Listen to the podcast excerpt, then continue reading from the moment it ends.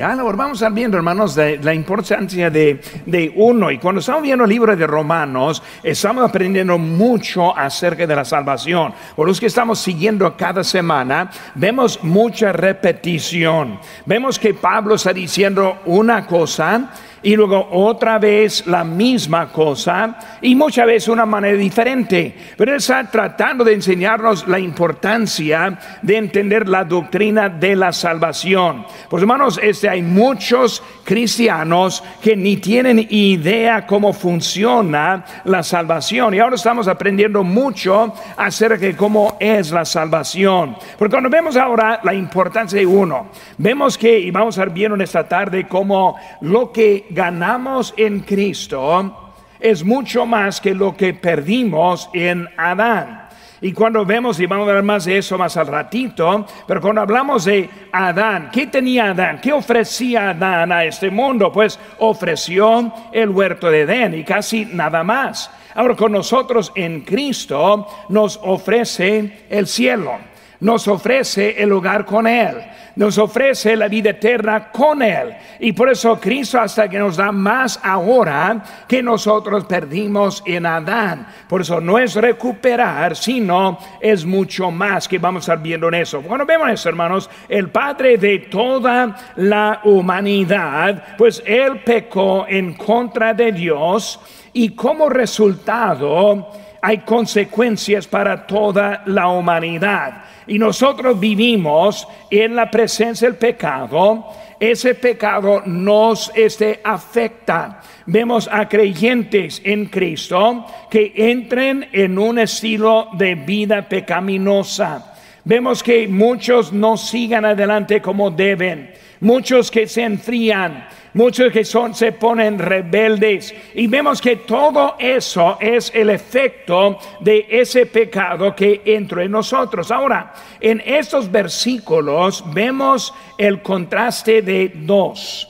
Y cuando hablamos de la palabra contraste, está hablando de la diferencia entre dos cosas al contrario, dos opuestos. Pero vemos que Cristo en un lado en contraste con Adán del otro lado. Y por eso vamos a estar viendo ese contraste en el mensaje de este. Está hablando de la excelencia de uno y el defecto del otro.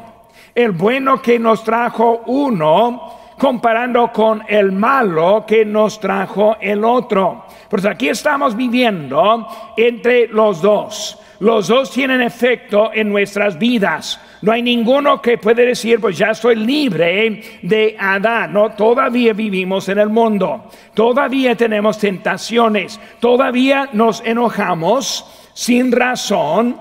Todavía tomamos malas decisiones. Todavía vivimos bajo las consecuencias pero queremos lo que es que ofrece el otro. Pues vamos hablando de ellos en esta tarde. Cuando hablamos de la aclaración de este texto y una serie de contrastes, Pablo muestra a los que están escribiendo la diferencia entre lo que recibieron de Adán y lo que han recibido de Jesucristo. Ahora, Él está escribiendo a los creyentes, pero está diciendo lo que ya tienen ellos. Por eso el punto central de este pasaje es este mensaje en donde Adán fracasó y Cristo prevaleció.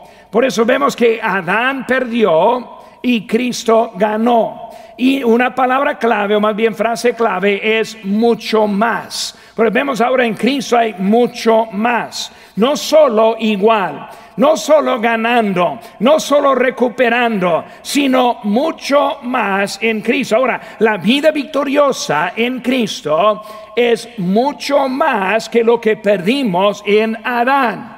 Por eso, hermano, no estamos aquí en esta vida aguantando la venida de Cristo o la muerte. Sino que podemos vivir la vida victoriosa ahora en este mundo. Podemos vivir esperando el día de mañana. Podemos estar esperando lo que Dios tiene para nosotros en el futuro. Podemos hacer planes y tener visión en nuestra vida espiritual aquí en este mundo. Jóvenes pueden tener esperanza por lo que viene en sus vidas por delante si estamos en Cristo. Por eso Él ofrece mucho más para nosotros hoy en día. Lo que pedimos en Adán, lo recuperamos y mucho más en Jesús. Por eso vamos a ver estos tres contrastes muy importantes que tenemos en nuestras notas. Por eso, siguiendo ahora en sus notas, vemos el número uno, el contraste de dos personas el contraste de dos personas. Ahora, es muy importante aprender lo que Pablo nos quiere decir para entender bien lo que Cristo nos ofrece a nosotros con la vida eterna. Por eso muchas veces nosotros somos salvos no entendiendo mucho es normal. Es nosotros somos salvos, la Biblia compara a un nuevo nacimiento. Pues, ¿qué sabe un niño? No mucho. Un bebecito, mucho menos. ¿Qué puede explicar de ese niño de cosas muy complejas? No se puede. Simplemente por fe acepta la verdad. Por eso cuando somos salvos, aceptamos la verdad. Yo entiendo que soy un pecador, me arrepiento de mi pecado, pongo mi fe en Cristo, Él me salva, me limpia y ahora soy creyente 100% en Cristo. Pero ahora voy a necesitar crecer.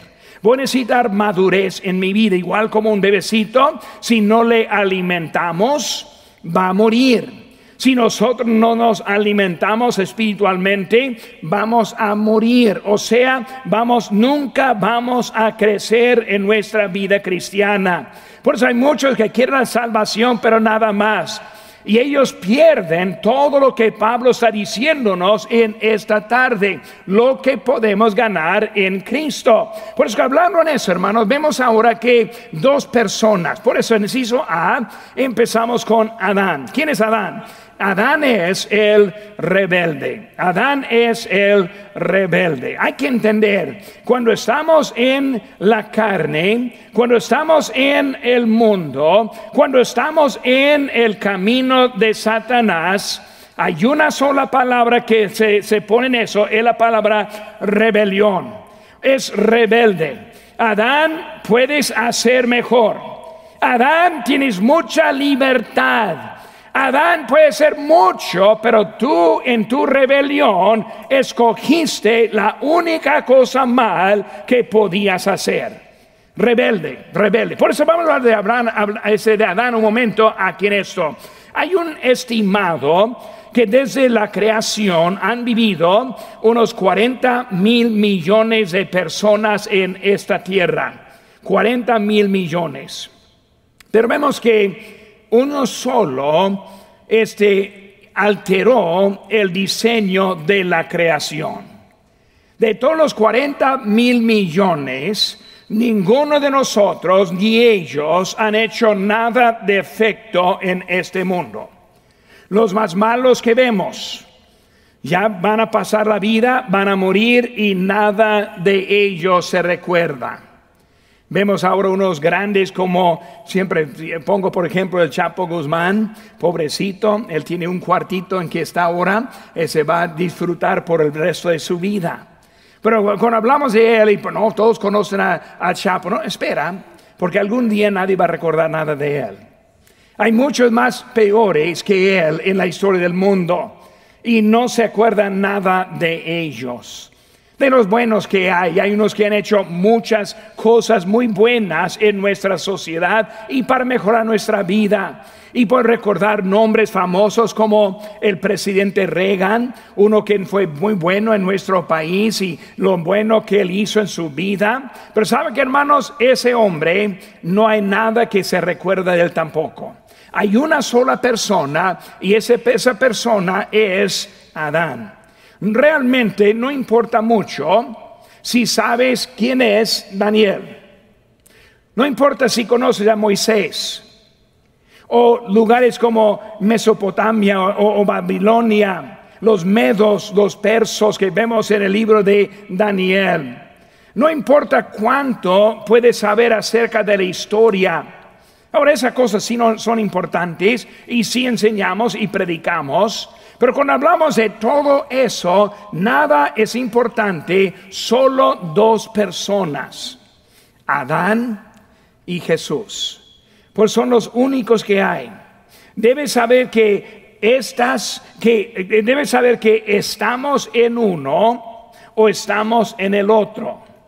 Por eso cada persona en este mundo Inclusive, inclusive cada persona de los 40 mil millones se encuentra en uno u otro. No hablamos de Moisés, como es muy importante en la Biblia, ni siquiera está hablando de la Virgen María. Son dos personas solo en eso. Vemos Adán es el desobediente. Vemos ahí en versículo número 19 de nuestro texto, porque así como por la desobediencia de un hombre, los muchos fueron constituidos pecadores. Pues hablando de ese hombre, un solo desobediente afectado a nosotros en la vida. Adán se puso este, este en contra del mandato de Dios y pecó. Su pecado fue una transgresión en contra de Dios. Versículo 18. Así que como por la transgresión de uno, vino la condenación a todos los hombres. Otra vez, uno que es importancia. Uno que nos trajo todos los problemas que, tenemos hoy en día es uno que está, está allí. Cuando hablamos de ese pecado, ese significa cruzar la línea. Aquí vemos una ilustración, cruzar la línea. Y así queremos vivir muy cerca de la línea. Y hay muchos que siempre quieren pasar. Ahora, si tiene hijos, así viven ellos. El papá, la mamá pone una línea, así es el límite, no pasas ahí. Y nomás un dedo. No todo, un dedo, cruzar la línea. Cuando hablamos de Adán, él cruzó la línea. Dios puso una línea, una sola cosa. Adán, no comas. Adán, seas contento con lo que tienes. Pero él cruzó esa línea y en cruzarlo, este afectó a nosotros. Un ejemplo de eso es cruzar la línea ilegalmente de México a los Estados Unidos. Si alguien cruza esa línea y la migra lo encuentra, él va a tener una, este, una marca en su historia, él va a tener algo en su historia para toda la vida. La vida es un récord permanente que él va a estar por cruzar esa línea. Cuando uno cruce la línea ya está marcado permanentemente. Por eso en Adán cruzamos la línea. No cruzamos individualmente, sino todos juntos con Él. Uno nace, nace cruzando la línea nace ya en aquel lado de donde no debe estar. Dios tiene líneas y luego Él nos explica sus mandamientos, sus pactos.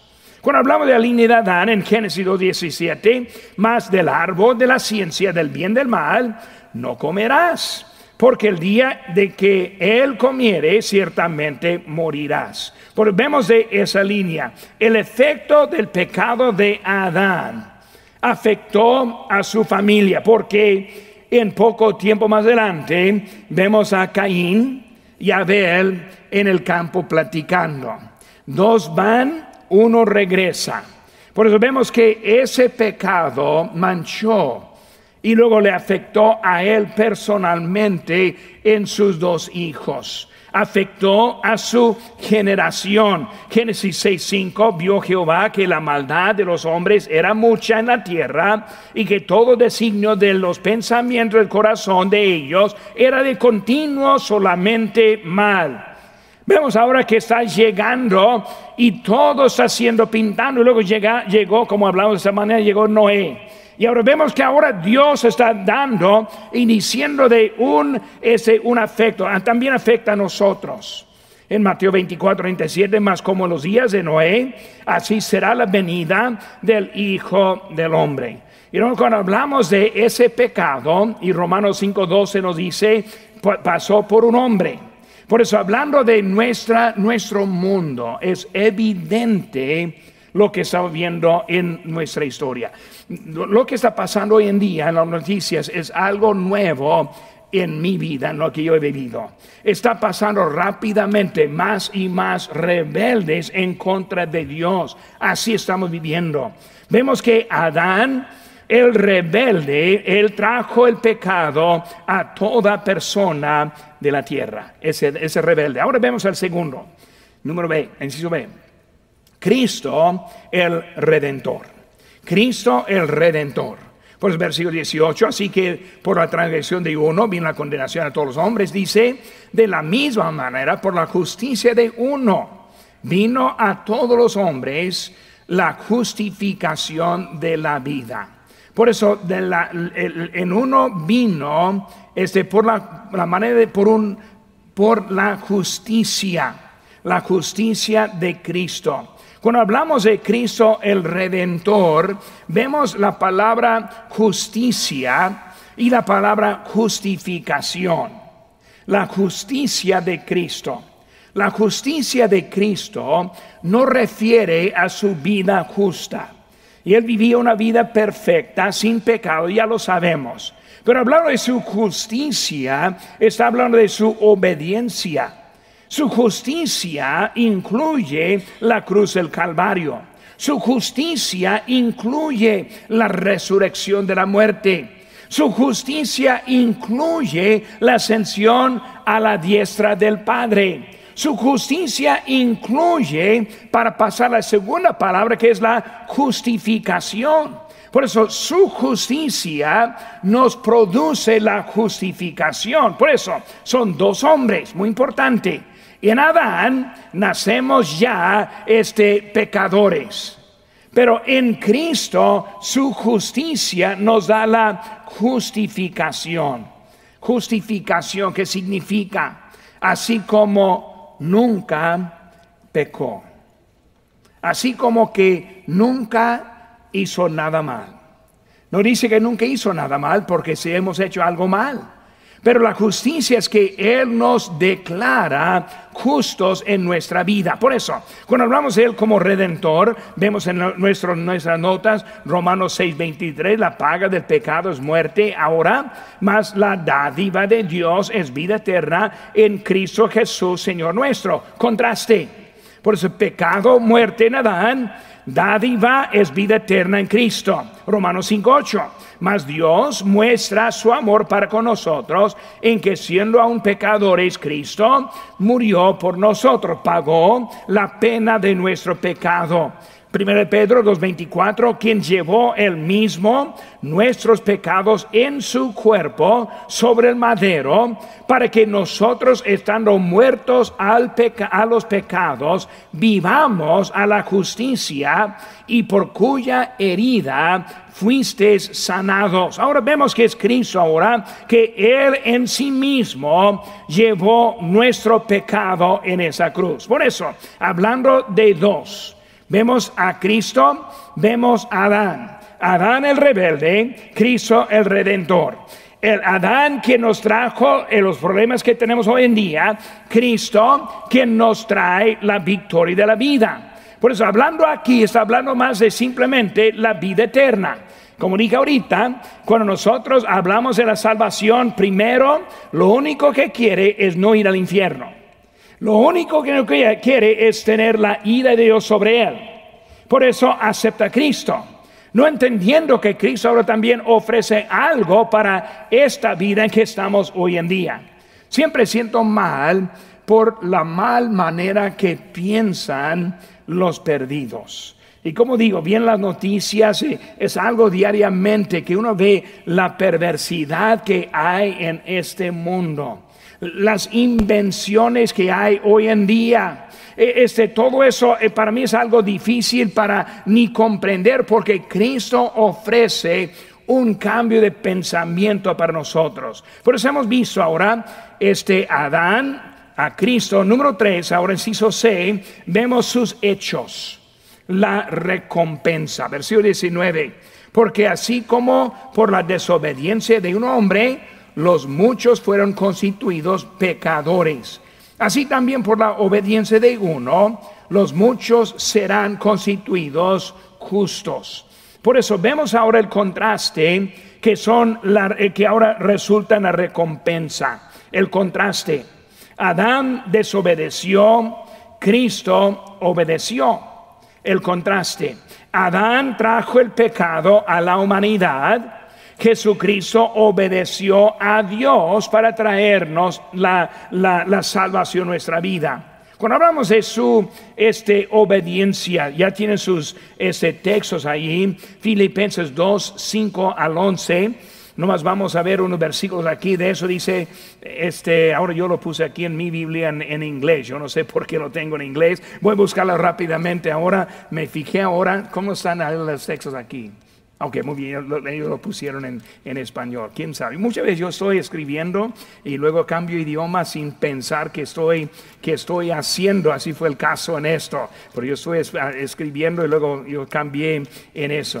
Por eso, hermanos, estamos ahora en Filipenses. Yo voy a buscar ahí también para leerlo junto con ustedes. Filipenses, que estamos este 2.5. Dice la Biblia, hermanos, este, haya pues en vosotros Estoy bien, ¿verdad? Sí. Haya pues en nosotros vuestro, este, nuestro sentir ahora en Cristo Jesús, bajando el versículo 7, sino que se despojó a sí mismo, tomando forma de siervo, hecho semejante a hombres, estando en la condición de hombre, se humilló a sí mismo, haciéndose obediente hasta la muerte y muerte de cruz. Cuando hablamos de Cristo, se humilló. Cristo es Dios. Cristo es creador, hagamos al hombre en nuestra imagen.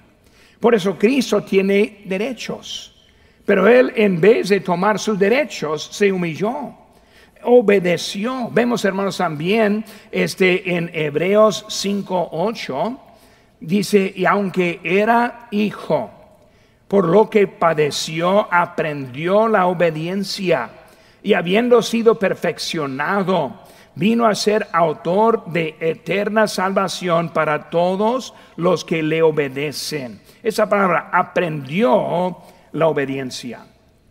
¿Qué es aprendió la obediencia? Es fácil ser obediente en lo fácil. Es fácil ser obediente en lo que está de acuerdo. La esposa sigue el paso a su, a su esposo fácilmente cuando está de acuerdo. Pero ¿qué pasa cuando no está de acuerdo? ¿Qué pasa cuando hay un conflicto? Aprende. Debe aprender la obediencia. Ahora vemos a Cristo. Quería ir a la cruz del Calvario para nada. Quería sufrir para nada. Él aprendió lo que era la obediencia, hacer algo hasta en contra de su propia naturaleza. Bueno, hermanos, vemos que ahora Él es el autor de nuestra salvación. Vemos, hermanos, también que Cristo ofrece ese pago a todos.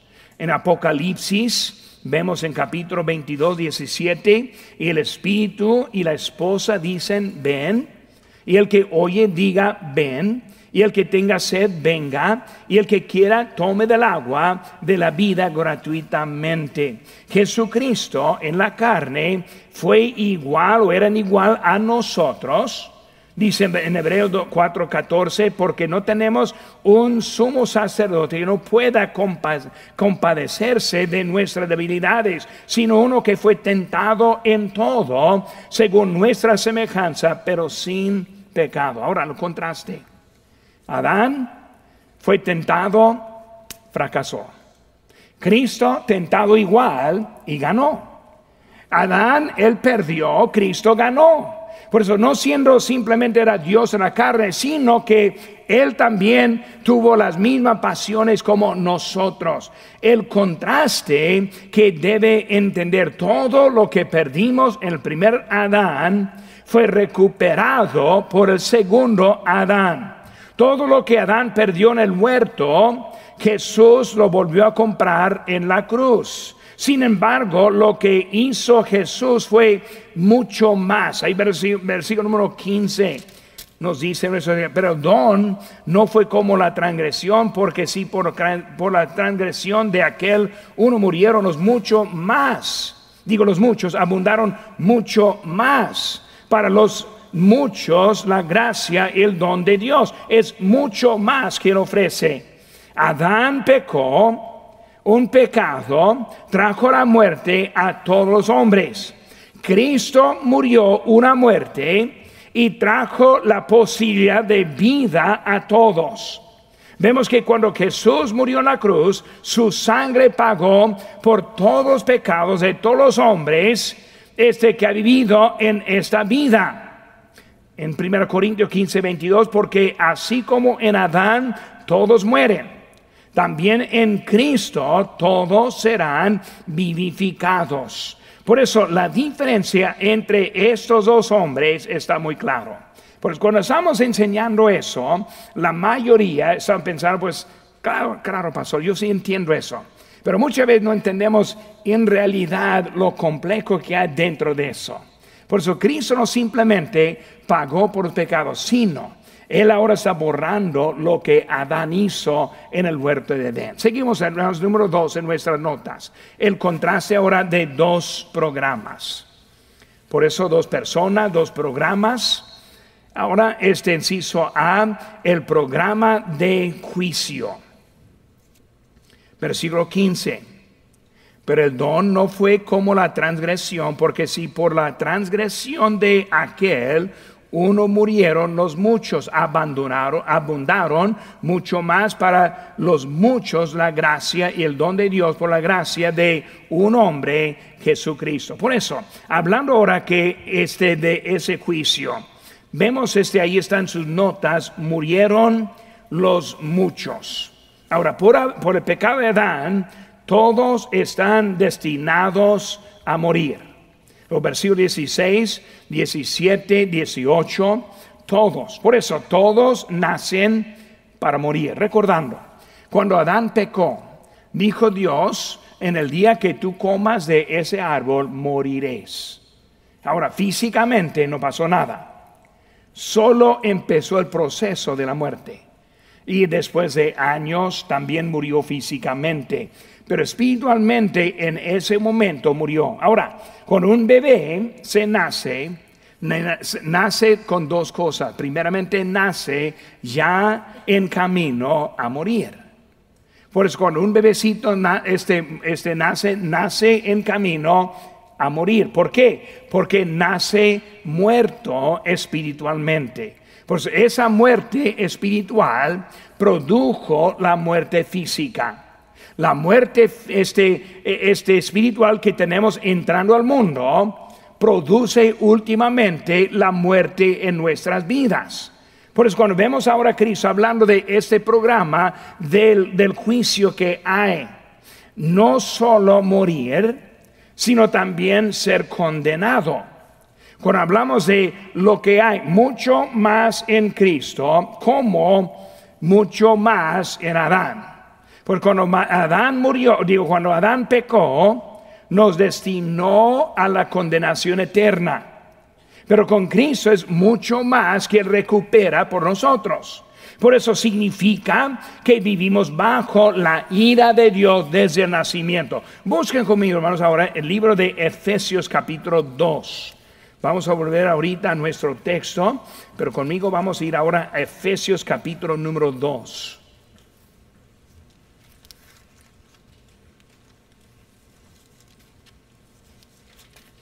Dice aquí en versículo número 1. Efesios 2.1 dice, y él os dio vida a vosotros. Eh, cuando estabais muertos en vuestros delitos y pecados, en los cuales anduvisteis en otro tiempo, siguiendo la corriente de este mundo, conforme al príncipe de la potestad del aire, el espíritu que ahora opera en los hijos de desobediencia, entre los cuales también todos nosotros vivimos en otro tiempo, en los deseos de nuestra carne, haciendo la voluntad de la carne y de los pensamientos, y éramos por naturaleza hijos de ira, lo mismo que los demás. Pero Dios que es rico en misericordia, por su gran amor con nosotros, digo, con que nos amó. Pero vemos, hermanos, que ahora la ira de Dios, por la naturaleza, somos hijos de la ira. Por eso, es más entendible cuando vemos la perversidad del mundo hoy en día. Y ahora estamos, el pastor Chaplos, hablando mucho acerca de los artículos, las leyes que quieren pasar, este, los, este, este, los Dodgers de, Los Ángeles, este, de Target, de, etcétera, etcétera, etcétera. todos andan este, en, en, una locura en lo que están pensando. Eh, lo que está pasando es ese pecado está poniendo bajo la ira de Dios. Cuando vemos a Juan 3:36 dice, el que cree en el Hijo tiene vida eterna. Pero el que rehúsa creer en el Hijo no verá la vida, sino que la ira de Dios está sobre él. No están viviendo esperando la ira, la ira ya está. Por eso uno que no está en Cristo, no es que esperando la, la condenación ya está. Por eso su ira, por eso sale la rebelión de los hombres bajo esa ira de Dios. Número dos, hermanos, vemos en esas notas el programa de la ley. Programa, eh, muchos los, eh, murieron los muchos, número uno. Segundo, el programa de la ley. Nos dice que, que tan mal somos. Volvemos, hermanos, ahora nuestro texto, capítulo 5, versículo número 20. Dice, pero la ley se introdujo para que el pecado abundase. Mas cuando el pecado abundó, sobreabundó la gracia. Pero empieza, la ley se introdujo para que el pecado abundase. Mas cuando el pecado abundó. Vemos ahora que es la ley que estamos hablando. El hombre es pecador por la naturaleza, pero ahora también agrega, agrega transgresiones específicas. Por eso, somos pecadores. ¿Qué vamos a hacer? Pecar. Porque somos pecadores. Y así como pecamos, agregamos. Ahora estamos hasta más mal en peor en nuestras vidas por lo que está la ley aplicada en la vida. Ahora vemos la ley y vemos ahora que tan mal somos la ley es como un espejo para mostrar nuestra maldad. Santiago, lo tenemos ahí en nuestras notas, capítulo 1, 22 dice, pero sed hacedores de la palabra y no tan solamente oidores, engañándoos a vosotros mismos. Porque si alguno es oidor de la palabra, pero no hacedor de ella, este es semejante al hombre que considera en un espejo su rostro natural porque él se considera a sí mismo y se va y luego olvida cómo era. Mas el que mira atentamente en la ley perfecta, la de la libertad, y persevera en ella, no siendo oidor olvidadizo, sino hacedor de la obra, este será bienaventurado en lo que hace. Por eso, escuchamos a la palabra Escuchamos a la predicación, es un espejo. Viene convicción. Si, nunca tiene convicción en un mensaje, hermano, hay algo mal en su vida espiritual. Porque ese mensaje siempre trae algo para dar convicción. Yo lo sé porque cuando yo estoy preparándolos, también el Señor me da convicción a mí. Por eso cuando hablamos de la palabra es como un espejo. Nos muestra cómo somos. Pero cuando vemos cómo somos, no reaccionamos, no nos movemos, no oramos, no pedimos a Dios, no ese confesamos y luego salimos olvidando lo que Dios nos ha dicho. De eso es lo que está hablando. Es como que yo antes de venir ahorita, yo pasé al baño de la, de la recámara y miré al espejo. ¿Para qué? Para ver cómo estoy, mejor que yo pueda. Pero si veo que mi cabello está poco en desarreglo o, este, tal, vez traigo un poco del mole todavía en mi, en mi cachete, quién sabe qué hay. Ese, pero cuando veo algo, pues yo, yo tengo el momento para alistarme y luego voy a la iglesia. Pero si lo veo, lo veo y pienso, ah, más, más, más a rato voy a hacerlo, y salgo, me olvida. Y luego llego y mi cabello anda como quiera y luego así estoy manchado de lo como sea y luego olvidé. ¿Por qué olvidé? porque no puse la atención en el momento. Por eso hablando ahora de espejo, es la palabra para ayudarnos en el momento. No después, en el momento. No, pues pastor, más adelante voy a arrepentirme. Pastor, más adelante voy a orar. Más adelante voy No, es el momento para no salir olvidando y luego siguiendo igual en la vida. Por eso este, vemos ahora número 3, el programa de juicio y de muerte.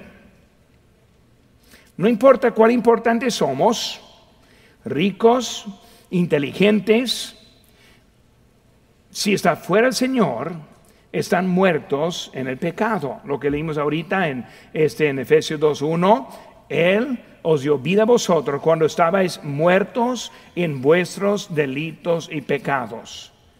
Yo he dicho anteriormente que muchos no son salvos simplemente porque nunca han sido perdidos. Si uno no reconoce que es un pecador, no es posible ser salvo. Si uno no entiende que están destinados al infierno, no puede arreglarse con Dios. Pues él no está corrigiéndonos, Él está llevándonos a otra dirección totalmente al opuesto. La palabra que usamos es la palabra arrepentimiento. Significa que voy para acá y doy vuelta, vuelta para ir para allá. Eso es algo que el pecado que hay en nosotros. Porque vemos, hermanos, que todo así empezamos. En el juicio, todos están destinados al lago de fuego. Hay millones que viven bajo este programa, juicio y muerte. Porque cuando vemos, hermanos, en las noticias, en la locura que está pasando en las escuelas, cuando vemos las ideas de hombres vistiéndose como mujeres, entrando en baños con niñas, eh, una persona normal va a pensar, eso no es una buena idea. Yo no sé todo, pero yo sí puedo ver algo que no, que no está bueno en eso, pero el mundo no lo ve algo mal. Hace que cuando salen violaciones y abusos de esas niñas, toda manera están pensando, no está bien. Un hombre, ese que pues tiene talento y se viste como mujer y entra a, competir entre mujeres en su deporte y les ganan fácilmente, para nosotros pensamos, pues eso es lógico. Eh, un hombre tiene más, eh, su cuerpo es más apto para poder ganarles. Pero el mundo dice, no, no, no, no tiene nada que hacer en eso. Y por eso ni piensan lógicamente en la manera que es, es el, el espejo. Es algo obvio para los que vemos el espejo y actuamos de acuerdo con el espejo. Por los que no, se olvidan se olvidan. Por eso está hablando de ese programa y luego vemos la ira que está en eso. Sí, sobre hermanos, el programa de justicia. Primero, este, vimos ahora este, el programa de juicio, ahora el programa de justicia.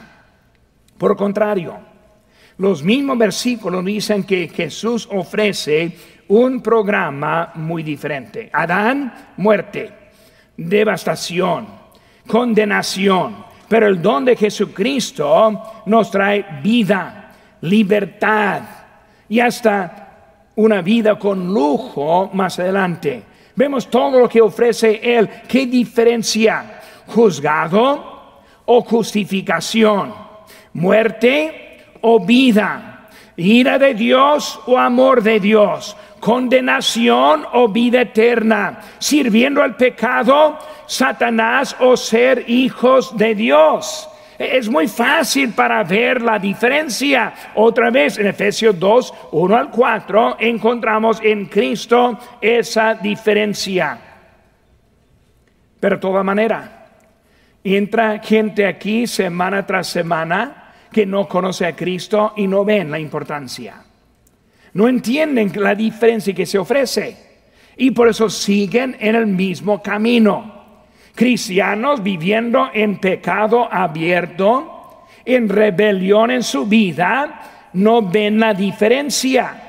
No ven que hay algo que va a ser de consecuencia en nuestra vida. Pero vemos que dice, abundaron mucho más. Ahora vemos aquí una foto, aquí abundaron. ¿Qué significa? Este mucho más, desborda. Significa que se desborda. Cuando hablamos de pecados, hermanos, que están acumulando, hay que entender, no está hablando de que están agregando, sino que están multiplicando. Cuando seguimos en pecado, no se agrega, sino que multiplica. ¿Qué significa eso? Uno empieza a pecar, de ese pecado lleva a otro pecado. No simplemente está haciendo otro igual, no, otro peor. ¿Cómo es que un hombre este, por fin deja a su esposa y vaya, y, vaya con otra mujer? No de un día despierta y dice, ah, yo voy con otra mujer y ahí se le deja. No, es un pecado tras otro pecado. Hay pornografía en la vida. Hay cosas que no deben estar, pláticas, este, texteando a personas que no deben estar texteando, formando amistades, paso a paso, está multiplicando, no está agregando, multiplicando. Por eso vemos que es la vida en que él estaba hablando de eso. Es, significa este, que el pecado está. Mientras que estamos bajo la montaña del pecado, Ahora Cristo ofrece gracia más grande. Increíble. Ni modo el pecado que ha cometido. La gracia de Dios es mucho más.